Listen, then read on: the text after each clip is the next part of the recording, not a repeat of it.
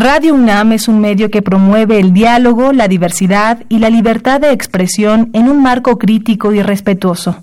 Los comentarios expresados a lo largo de su programación reflejan la opinión de quien los emite, mas no de la radiodifusora.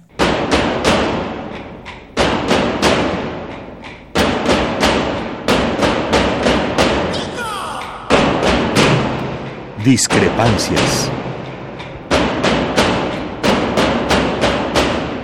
Atacan a la universidad porque discrepamos. Viva la discrepancia, porque es el espíritu de la universidad.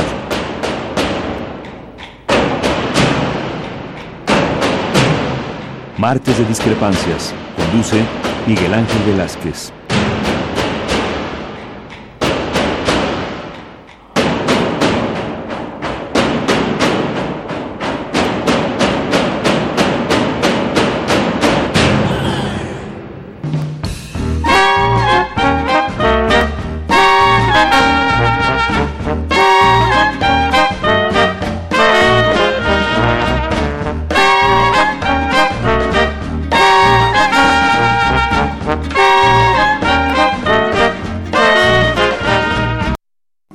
Un saludo del presidente López Obrador y de todo el pueblo de México.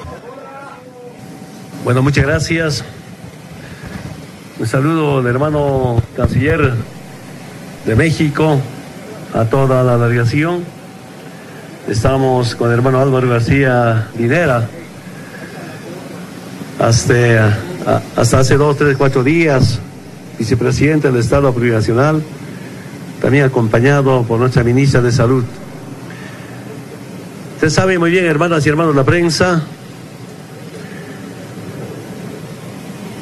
por el nuevo triunfo en la primera vuelta de las elecciones del 20 de octubre de este año, empezó el golpe de Estado. Enfrentamos exactamente tres semanas y en la última etapa Lamentablemente, al golpe político cívico se sumó la Policía Nacional. Los resultados saben exactamente, en esas tres semanas quemaron tribunales electorales, ánforas, actas de las elecciones, quemaron sedes sindicales, quemaron casas de nuestras autoridades, del movimiento al socialismo, instrumento político por la soberanía de los pueblos, saquearon, quemaron la casa de mi hermana. Antayer saquearon mi casa en Cochabamba, otra pequeña casa intentaron saquear, quemar, gracias a los vecinos me defendieron. Estoy muy agradecido que la defensa del pueblo, con política de amedrentamiento, de intimidación, de escaramiento, hicieron denunciar a dos nuestros alcaldes de ciudades importantes como Sucre, Potosí, el gobernador del departamento de Potosí, no renunciaron por cobardes sino a tanta represalia contra la familia, contra los niños, secuestro, amenazas de quemarlos hasta que autoridades, dirigentes sindicales puedan renunciar. Toda una política de escarmiento a los dirigentes y autoridades de nuestro movimiento político de liberación. Finalmente quiero decirles nuevamente, para que no haya más hechos de sangre, más enfrentamiento. Hemos decidido denunciar por eso el pueblo. Quiero decirles, estamos muy agradecidos porque el presidente de México, gobierno del pueblo boliviano, me salvó la vida. ¿Por qué digo esto? El 9 de noviembre, sábado, cuando llegaba a la zona del trópico de Cochabamba, un miembro del equipo de seguridad del ejército me informó y me hizo leer mensajes, me comentó llamadas y pidió que le entregara a cambio de 50 mil dólares. Un día antes de nuestra renuncia. Y algunas informaciones puede comentarles. Por eso digo, y estamos muy agradecidos, hermano canciller, muchas gracias por salvarnos la vida. Quiero decir a todos los movimientos sociales, militantes, que son parte del proceso de liberación,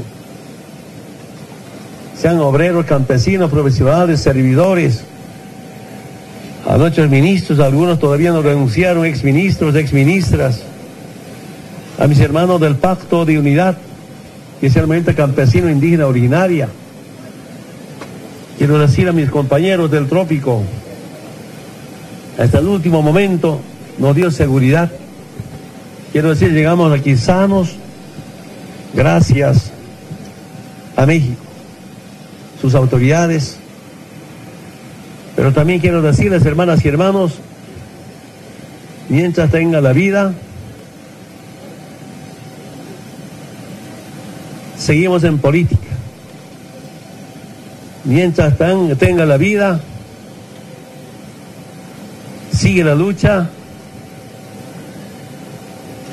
y estamos seguros que los pueblos del mundo tienen todo el derecho de liberarse. Pensé que habíamos terminado con la opresión, con la discriminación, con la humillación, pero surge otros grupos que no respetan la vida, menos a la patria. Será parte de las luchas ideológicas, programáticas, culturales y sociales. Hermanas y hermanos, algo de delito tengo que es indígena Evo.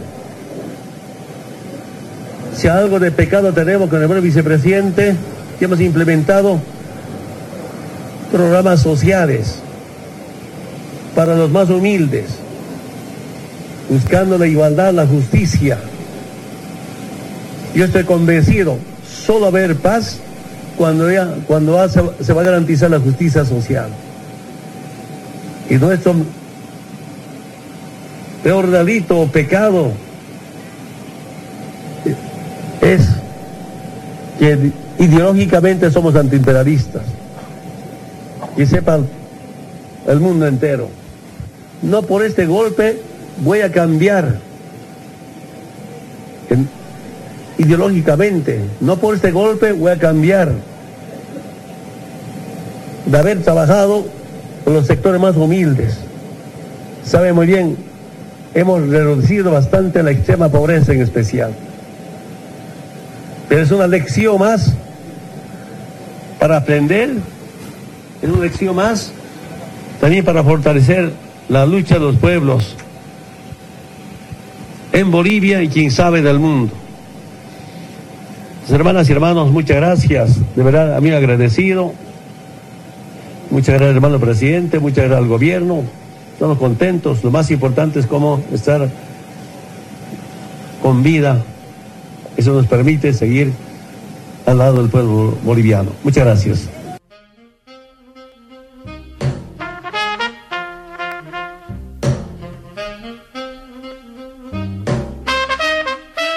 ¿Qué tal? Muy buenas noches.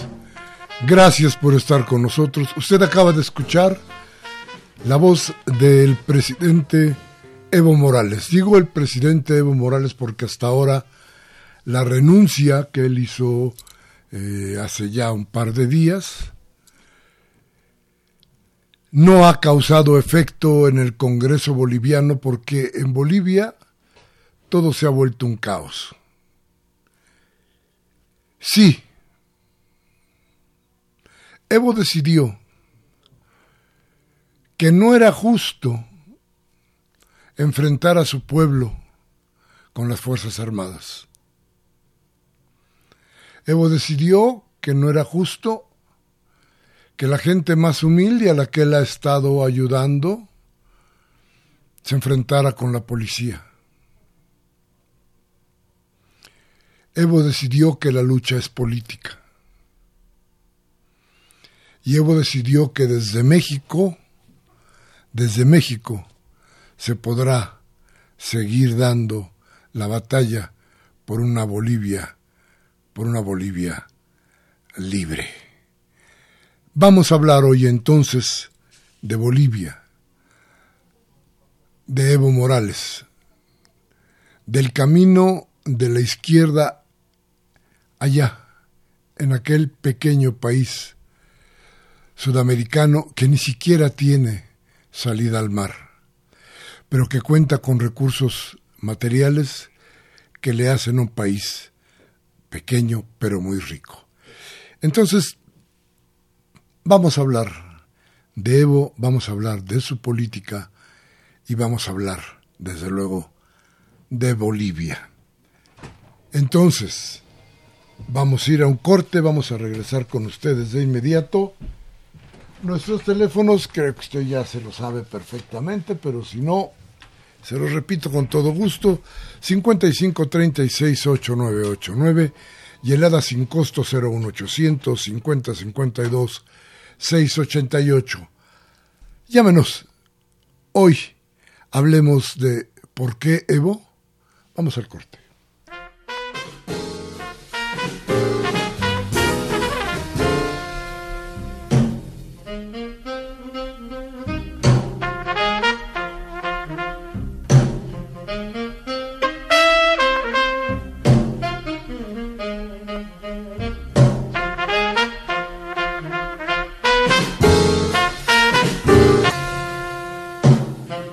Gracias, gracias por estar con nosotros.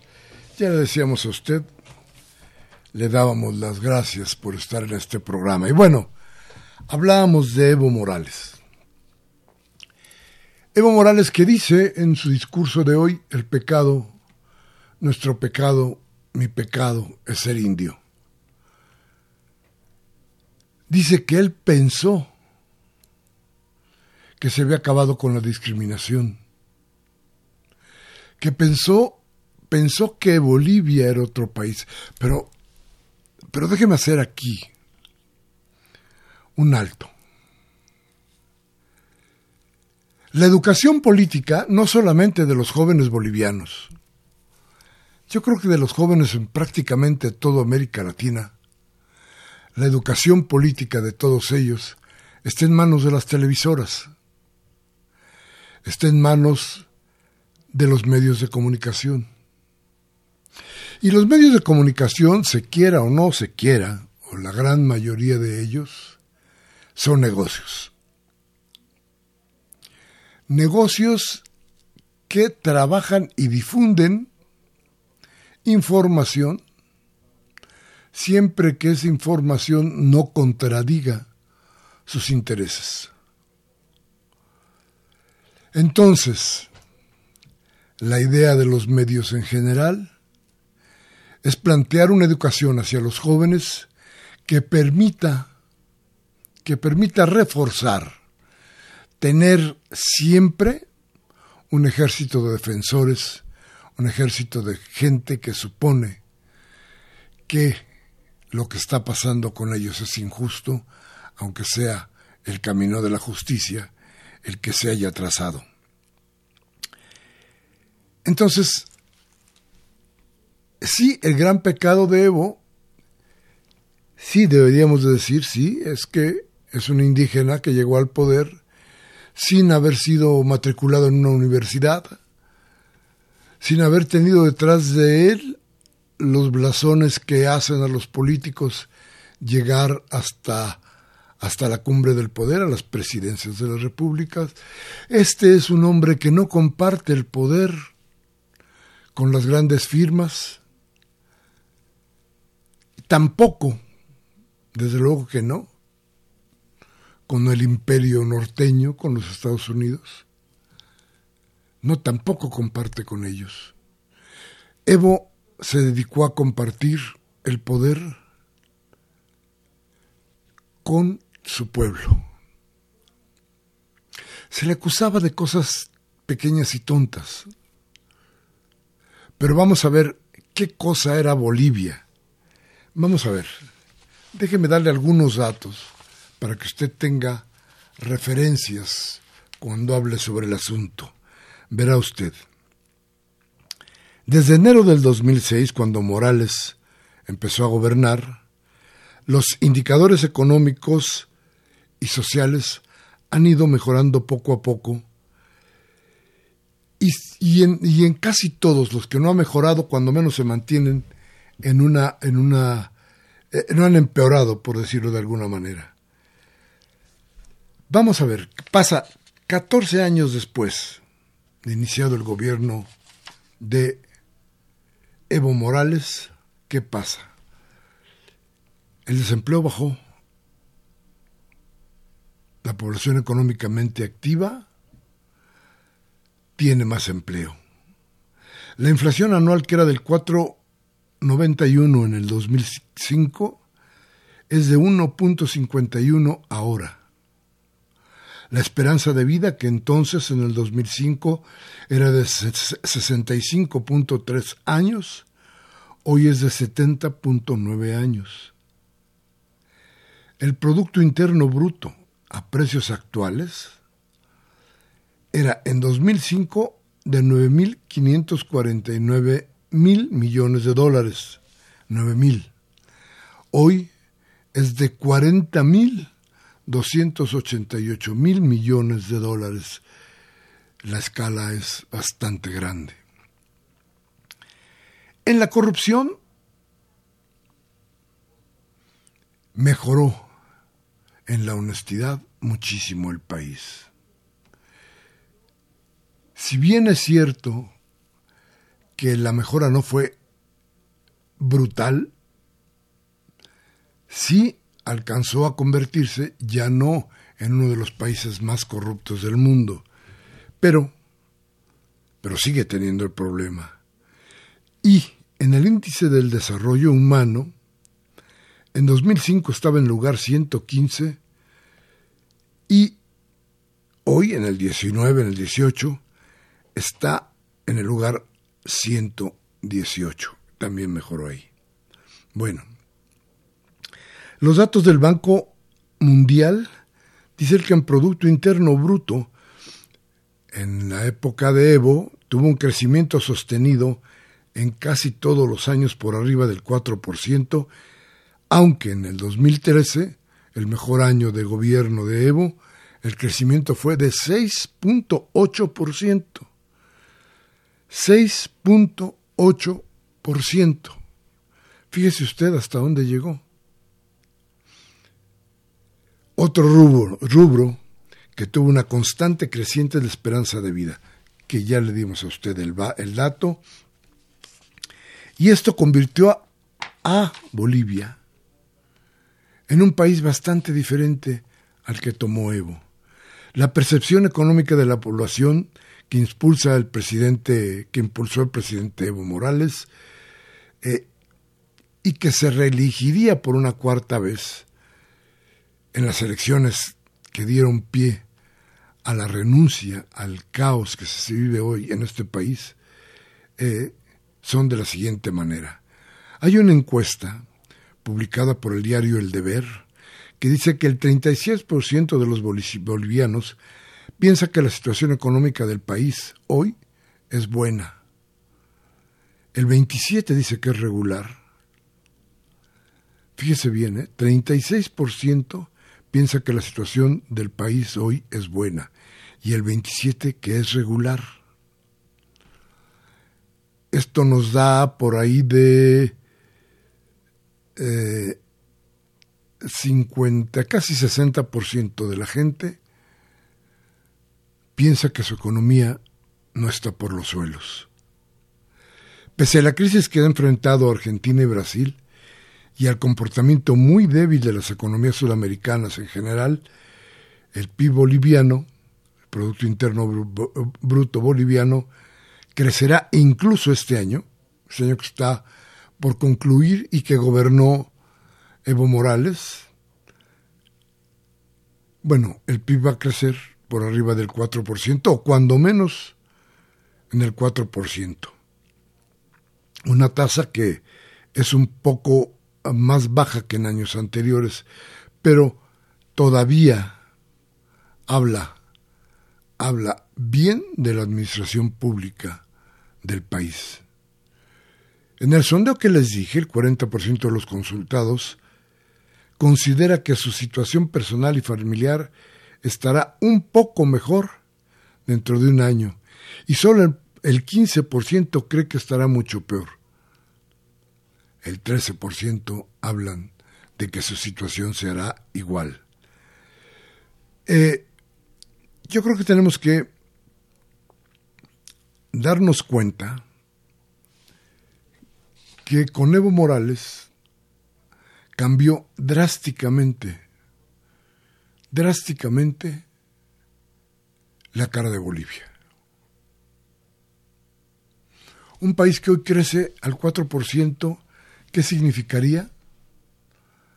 Bueno, significaría fundamental y principalmente, óigame bien lo que le voy a decir, un bocado muy interesante para las grandes compañías. Acuérdese usted, resulta, resulta que Bolivia tiene petróleo, tiene gas, tiene litio, y eso, eso es un bocado para Estados Unidos, para sus empresas. Fíjese usted, hace no mucho, ya pasada la elección,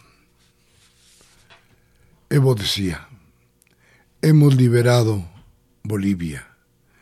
Estamos dejando una patria liberada, en desarrollo con generaciones que tienen mucho futuro. Esto, esto que le estoy leyendo a usted, que recordamos aquí, fue poco después de su renuncia. Su renuncia se dio el 10 de noviembre. Morales planteó su discurso de 13, 14 años de logros económicos y sociales en su país. En 2005 ganó la presidencia con 54% de los votos. Frente a quién cree, pues a Carlos Mesa, el que hoy pretende convertirse en presidente. En 2006, Evo Morales asume como el primer presidente indígena en Bolivia. En 2008 fue ratificado al ganar un referendo revocatorio con más del 60% de los votos y en 2009 consolidó su liderazgo al triunfar en las elecciones con 64% de los votos. En octubre 20, de este año, fecha importantísima, Evo Morales logró una victoria electoral nuevamente frente al candidato Carlos Mesa. Pero este hombre, a ver, ¿quién es, quién es Mesa? Bueno, Mesa, Mesa resulta que ya fue presidente de Bolivia. ¿Se usted cuenta de esto? Si el señor va a repetir él fue presidente del 2003 al 2005, pero se negó a firmar una nueva ley de, de hidrocarburos, lo que significó su caída de la presidencia de la República. Caída que tuvo que ver, fíjese usted, con las manifestaciones que incluso Evo Morales encabezaba en Bolivia. En fin, vamos a ir a un corte y vamos a regresar con usted para seguir platicando de por qué Evo. Teléfonos en el estudio 5536 8989 y en la sin costo 01850 52 688. Regresamos.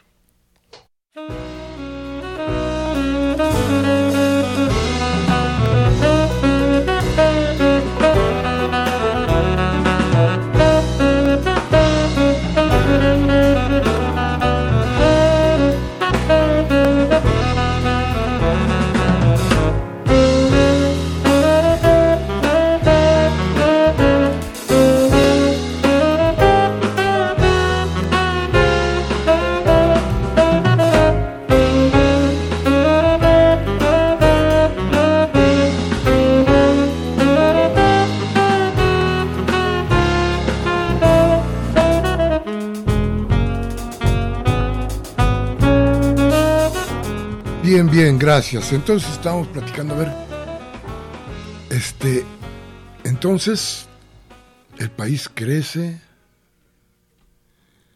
entonces la pobreza extrema está disminuyendo, entonces, entonces, ¿qué quieren?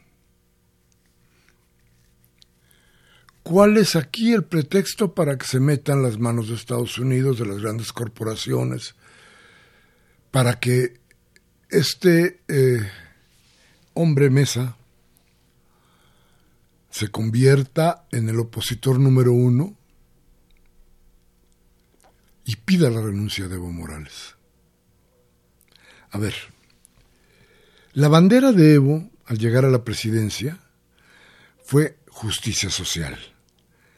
Esto mediante la distribución equitativa de las riquezas en el país priorizó los derechos de los sectores más vulnerables de la sociedad, estos que habían sido ignorados durante las grandes o las largas épocas, décadas del neoliberalismo que también entró en Bolivia y también buscó la, como la, la, la inclusión social y política de los pueblos originarios y campesinos en el gobierno de Bolivia el programa económico de Evo y del movimiento al socialismo, que es, eh, que es digamos que la cuna política de Evo, transformó a Bolivia en una de las naciones que tiene más desarrollo en la región. Los datos son los que apoyan este dicho. Desde que inició, Evo decretó la nacionalización de empresas y los recursos hidrocarburíferos del país, como el gas natural. El Producto Interno Bruto creció 327% en los últimos 13 años y llegó a 44.885 millones de dólares en el 2018, como ya le habíamos dicho a usted. Y en el último informe de perspectivas económicas del Fondo Monetario Internacional, Bolivia resultó la economía con mayor crecimiento económico a finales de este año con una proyección de 3.9%. El colchón financiero, que incluye las reservas internacionales, depósitos y, aportes, subió 53.269 millones de dólares. En el periodo del 6, del 2006 al 17, el ingreso anual per cápita pasó de 1.120 dólares al mes a 3.130 dólares, perdón, al día. En 2005, Bolivia era el segundo país con mayor nivel de deuda externa, oiga bien, con el 52% del PIB, pero para 18 se convirtió en el séptimo país menos endeudado de Latinoamérica, con 24% de la deuda. También bajó el desempleo, ya les decíamos, de 8.1 a 4.2. Y ese con el modelo económico es el que permitió que el 62% de la población tenga ingresos medios. La OMC, la Organización Mundial de Salud, dice que el presupuesto en sanidad aumentó entre 2007 y 2014 173% gracias al enfoque que le dio el gobierno de Evo Morales. Se construyeron 1.206 unidades educativas, más de 34 hospitales de segundo nivel y 1.061 nuevos establecimientos de salud. El salario mínimo era de 40, 840 bolivianos y hoy es de 2060. El alcance de las instalaciones de gas a domicilio se extendió para más de 8.000 de 8.000 hogares. Esto nos habla de, a ver, pues que no están muy enojados todos los financieros y todas las casas calificadoras, porque no hay crecimiento en los países Y se enojan y amenazan y dicen que, que está muy mal el país y todo lo demás. Y cuando crecen los países, cuando el desempleo se logra batir un tanto, cuando el Producto Interno Bruto crece, cuando los salarios son mejores, ¿qué pasa? ¿Por qué Evo? ¿Por qué Bolivia? Son, son desde luego preguntas que se van a estar haciendo dentro de muy poco, muy en muchas partes, pero sobre todo déjeme decirle algo. Hoy, hoy en día, en Bolivia, sus calles, sus departamentos, sus estados están en el caos. Nadie manda. Nadie toma el poder porque a nadie se lo permiten. ¿Y por qué? Porque nadie está calificado. Bien, vamos a un breve corte y vamos a regresar con ustedes. Teléfonos en cabina 5536-8989 y en la edad sin costo 01850 52 688. Vamos al corte.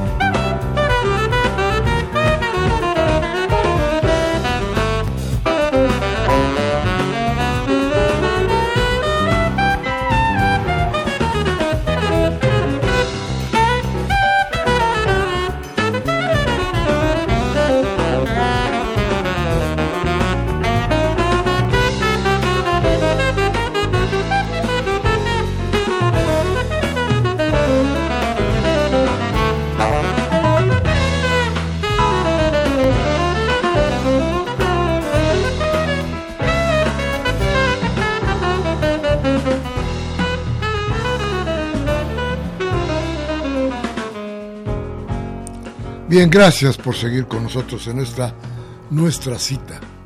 Radio UNAM, los martes pasaditas de las 8 de la noche. Bueno, a ver, un paréntesis para después seguir hablando de lo de Evo. Hoy por la mañana, seguramente usted ya tiene datos sobre el asunto. Hoy por la mañana los policías federales que no quieren integrarse a la Guardia Nacional y a los que dicen que se les debe dinero de su salario, bloquearon el aeropuerto de la Ciudad de México. Hoy también era el primer día, o fue el primer día, o es el primer día, en el que el nuevo protocolo de la policía hacia las marchas se ponía en vigor. Esto, según palabras de Claudia Sheinbaum, la jefa de gobierno, significaba que se dialogaría. Pero si no había, no había resultados del diálogo, quienes bloquearan serían, sí, quitados por la fuerza. Hoy no sucedió eso. Hoy el bloqueo fue terrible. No sé qué pasó con la gente, no sé cuántos vuelos no salieron, no sé cuánta gente no pudo tomar eh, su avión, pero lo que vi en el aeropuerto fue terrible.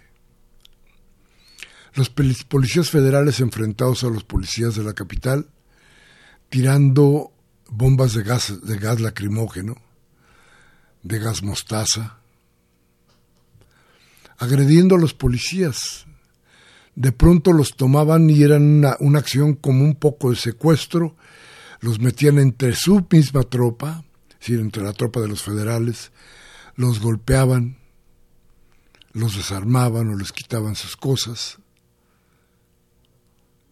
Fíjese bien, todos los que pudimos, los, los que estábamos por ahí, los que vieron las transmisiones por, por televisión, que yo espero, yo estoy seguro que fueron en vivo, toda esta gente vio lo que estaba sucediendo ahí. Vio qué tanto son capaces estos policías federales de hacer estragos en la Ciudad de México son servidores públicos. Deberían de comportarse de otra manera. Deberían tener desde luego una mejor forma de protestar y hacer las cosas. Lo que vimos hoy en la mañana fue terrible. El bloqueo de las calles, eh, sobre todo de la avenida Cangares, de la avenida principal de llegada al aeropuerto, de los puentes que llevan a la Terminal 2, de una parte de la Terminal 1, de golpes entre unos policías y otros, y después, y después nada. Once uniformados de la Ciudad de México fueron retenidos momentáneamente por los federales a quienes les robaron los federales a los de la ciudad los uniformes y las cosas de valor que traían. Treinta, cuando menos, fueron heridos en este zipizape. Treinta policías de la ciudad, cuando menos. Yo estoy en contra, y lo he dicho aquí siempre, de que se vaya a tratar de limitar de alguna forma la manifestación de las ideas y las medidas extremas que toma la gente en la calle para tratar de hacerse ver y escuchar por las autoridades que muchas veces ni ven ni escuchan. Yo creo que las manifestaciones tienen razón, que los plantones tienen una razón de ser. Pero creo que cuando esto significa la policía, cuando se trata de servidores públicos, creo que las cosas van cambiando. Y hoy por hoy, lo que nos queda, lo que estamos viendo, es que existen, en verdad, policías que no deberían de ninguna manera formar parte de ningún cuerpo,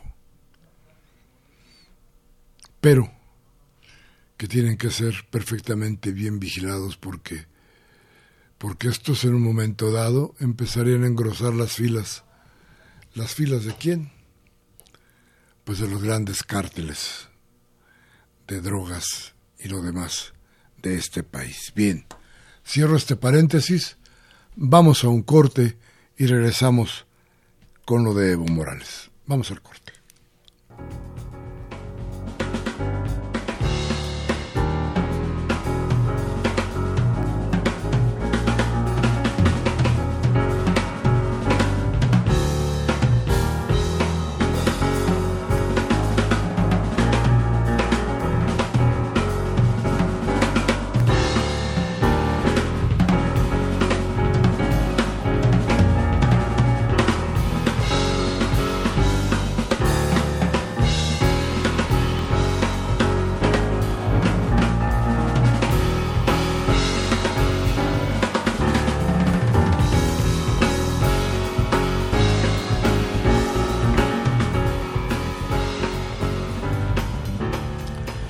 Bien, gracias por seguir con nosotros. Regresamos entonces al tema de Evo Morales. A ver, Evo Morales ganó una tercera elección. No sé si estoy de acuerdo con la reelección.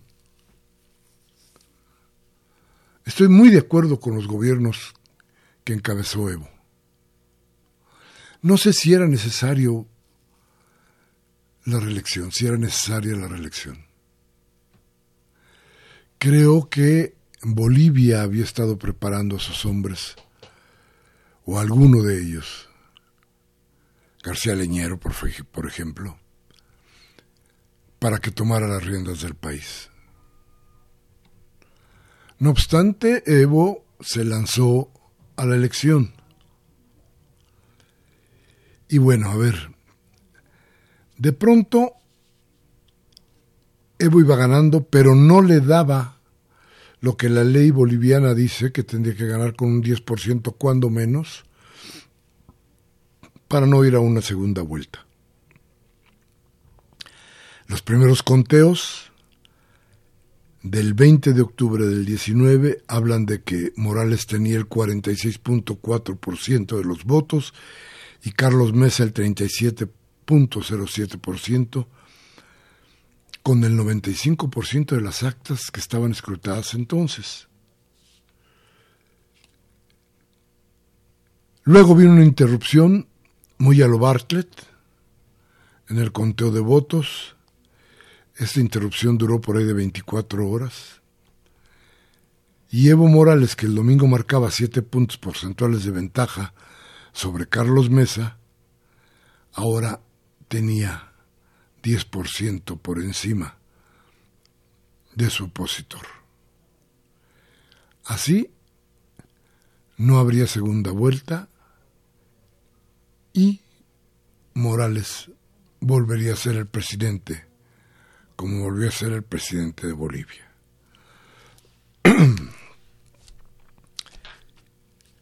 Inmediatamente después, Carlos Mesa habló por todos lados de un fraude y la misión de observación electoral de la OEA, ay carajo, otra vez la OEA, denunció el domingo vía Twitter la que se lo voy a poner como lo dicen ellos, entrecomillado, la interrupción de la transmisión de resultados preliminares de las elecciones en ese país y pidió que el proceso de publicación de los datos del cómputo se desarrollara de manera fluida. Mesa habló sobre la denuncia de la OEA en Conclusiones, un programa de CNN. Ahí dijo que lo que ocurría en Bolivia era un fraude gigantesco para robar la segunda vuelta, dijo. Y decía ya entonces que no se iban a reconocer los resultados de una elección que fue manejada decía él descaradamente, con fraude. La posibilidad de una segunda vuelta electoral entonces quedó cercenada. Pero Carlos Mesa convocó a movilizaciones civiles en defensa del voto, pero ¿qué cree? La gente salió a la calle, la gente está protestando y ¿sabe qué me, me parece a mí? Me parece que ya se le salió de las manos al gobierno o a la gente que está tratando de gobernar en, Bolivia. Y que eso va a terminar mal. Va a terminar en la necesaria apaciguación o apaciguamiento de la gente en las calles de Bolivia. ¿Mediante qué? Mediante la única forma que conocen los militares, la represión.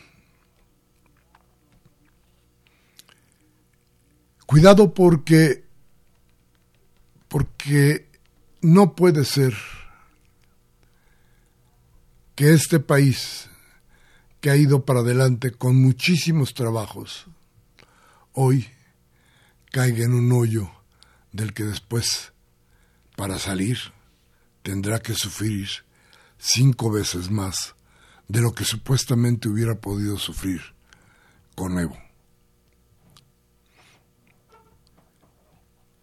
No queremos plantearnos, ojalá no sea así, que Bolivia pueda entrar en una espiral de violencia que sea alimentada por lo que sucede hoy en el país. Ojalá no sea así. Ojalá se llegue a las mejores conclusiones. Y si no, y si no estaremos pendientes, estaremos con usted pendientes de que eso, el futuro inmediato de Bolivia, no sea una desgracia más para América Latina. Recuerde usted, Lula está libre. No le pudieron no le pudieron probar todos los casos, todas las cosas que se dijo de él. En Argentina, Kirchner, la sombra de Kirchner, la herencia de Kirchner ganó las elecciones. En Chile se está desmoronando el poder porque no hay cómo parar la violencia en las calles y la protesta en contra del neoliberalismo que se apoderó de ese país desde hace más de 30 años. En Uruguay las cosas van mejorando. No podían las grandes empresas, las grandes firmas, el poder del mundo permitir que también Bolivia diera la vuelta y tomara el camino de la izquierda. Tal vez eso sea el por qué. Porque de otra manera no encontramos, yo no encuentro un solo dato que me permita decir que el gobierno de Evo Morales estaba conduciendo a su país a una locura. Sin embargo, piense usted, ¿quién es y por qué? ¿Por qué Evo? Vamos a un corte y regresamos con lo más importante de este programa, que es su voz, sus llamadas a discrepancias. Vamos al corte.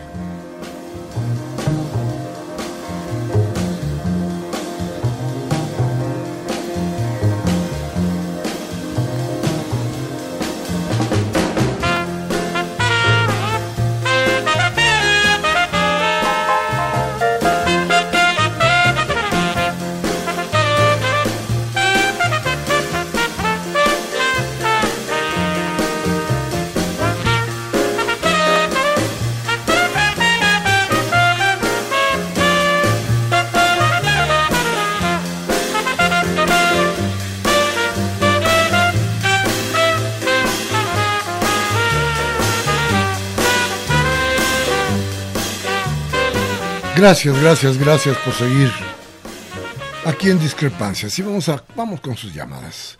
Dice don Máximo García de Venustiano Carranza. Felicitaciones al, muchas gracias, eh, don Máximo. Y a Obrador dice por recibir a Evo. En Bolivia está la mano negra de Estados Unidos. Lástima que sean ellos los que deciden lo que pasa en Latinoamérica. Ojalá que regrese a la presidencia Evo, desde luego. Francisco Martínez de Coacalco dice, ya sabemos que la OEA es la sirvienta de Estados Unidos. ¿Para qué está la ONU? No es posible que en el siglo XXI haya golpes de Estado. ¿Para qué la ONU? Evo Morales, al igual que Andrés Manuel, son, son gente respetable porque buscan mejorar la situación de sus países. Arturo Badaguer de Benito Juárez habla también sobre Bolivia. Dice, mi declaración fue hecha por los oligarcas de Santa Cruz, seguramente fue hecho por Camacho y Mesa. Todo esto por Hugo Banzer, un ex nazi. Desde aquí yo iba a la secundaria cuando el país de los más golpes de Estado tenía era Bolivia, y eran los reyes del narco cuando Evo Morales llegó, dijo y estableció el uso de la, el uso de la coca como medicamento. En, Bolivia redujo el analfabetismo en las universidades, contrató investigadores de China, Rusia y demás, eh, y tiene grandes avances tecnológicos. Evo Morales no es un dictador, sino un presidente que sacó de la pobreza a su país. Son muchos los que critican, pero no saben lo que fue. Evo no solo fue un Vicente, no solo fue un Vicente Fox que abrió el hocico. Obrador fue muy valiente al recibir a Evo Morales. También opino, opino que con la despedida de Evo, Latinoamérica perdió. Muchas, muchas gracias, don Arturo. Dice Gabriel Campos de Benito Juárez. Eh, ¿A qué se debe ese malestar mediático y depredador? Hijos del yunque, los famosos del PRIAN. ¿Por qué será que todo lo que hace López Obrador les le niegan al país que viven y los mantiene? Critican todo lo que se hace. ¿Acaso sus sexenios anteriores fueron muy pulcros? Esperamos toda la semana y no pasan nuestras llamadas. Primero dice que las llamadas son importantes, pero luego son invitados, luego son los invitados. Lo que pasa es que luego se nos queda ahí, déjeme decirle, este, el, eh, los invitados que vienen con alguna dificultad y las pláticas que tenemos con ellos de pronto se nos hacen largo, pero ya, ya pasó su llamada y yo le agradezco don Gabriel, que nos llame y siempre estaremos pendientes de lo que usted nos diga. Karen Dam, de Miguel Hidalgo, dice, ningún prianista hizo lo que hizo Evo. A, lo que a los que no les guste su presencia, que se larguen con Bolsonaro a Brasil. Compañero presidente Evo Morales, bienvenido a su casa, dice doña Karen Dam, a quien le mandamos un gran saludo. Roberto Pinto dice hay que entender que los dictadores se vuelven cínicos y se creen indispensables y no se dan cuenta que el, el pueblo lo odia y los quiere ver muertos. Eh, no sé, don Rubén, si me está diciendo que o está poniendo usted a Evo Morales como, como un dictador. A ver, ¿cuál es la reacción que tuvo este, este pueblo? Este pueblo que, a ver, hoy gana mejores salarios, hoy tiene empleo, este pueblo que tiene mayor educación, usted ya oyó cuántas escuelas se construyeron durante el, los, los 14 años de gobierno de Evo, ya lo oyó usted, donde la medicina volvió a ser una medicina para todos y aumentó la esperanza de vida.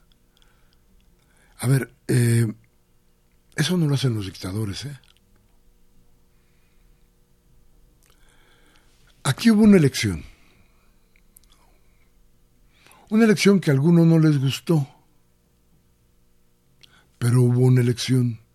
De esa elección salió Evo. Pero Evo, ganó Evo, pero Evo dijo, entre seguir siendo presidente a costa de la sangre de la gente o irme, me voy.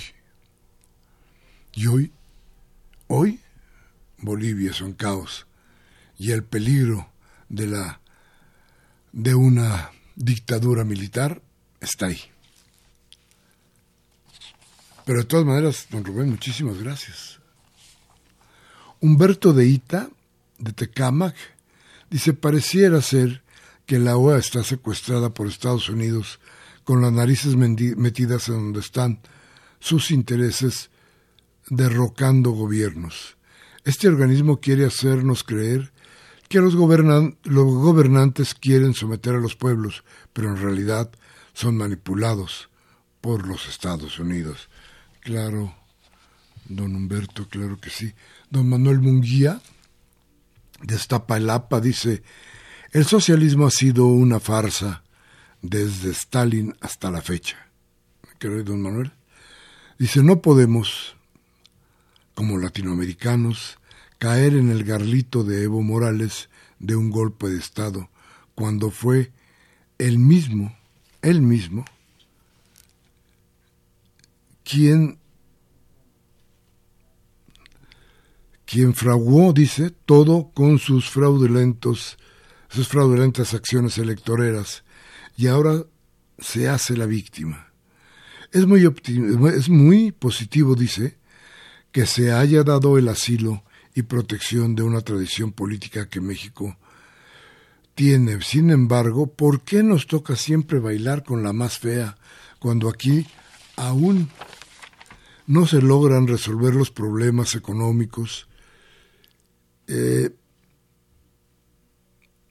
estructurales nacionales, no podemos seguir creyendo en farsas que han diseñado por culpa de un Congreso irresponsable nuestra soberanía nacional. Nadie habla de la cocaína, nadie habla del narcotráfico, de la violencia que estos han eh, traído y representan el trabajo de la sucia iniciativa privada en México y Latinoamérica.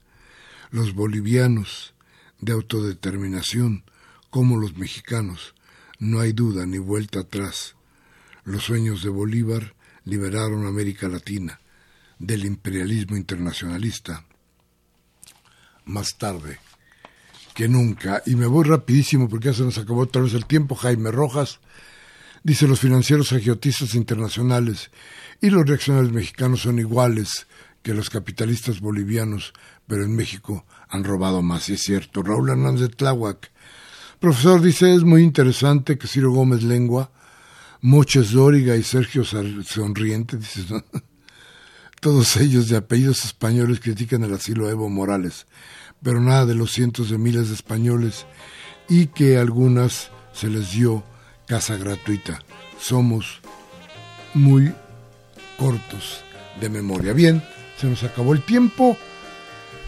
Hoy martes 12 de octubre del 19, Gerardo Zurrosa estuvo en los controles técnicos, Liliana Galán, Juan Navidad y Andrés Espinosa en la asistencia de producción, Baltasar Domínguez en la producción, como siempre, su amigo Miguel Ángel Velázquez que les pide, si lo que hemos dicho aquí le sirve, tómese un café con sus amigos mañana, habla de lo que aquí hablamos. Y si no, la democracia como democracia de opciones. Cambie la MBS a Televisa, Azteca, para que le cercenen la voluntad del cambio. Hasta la próxima.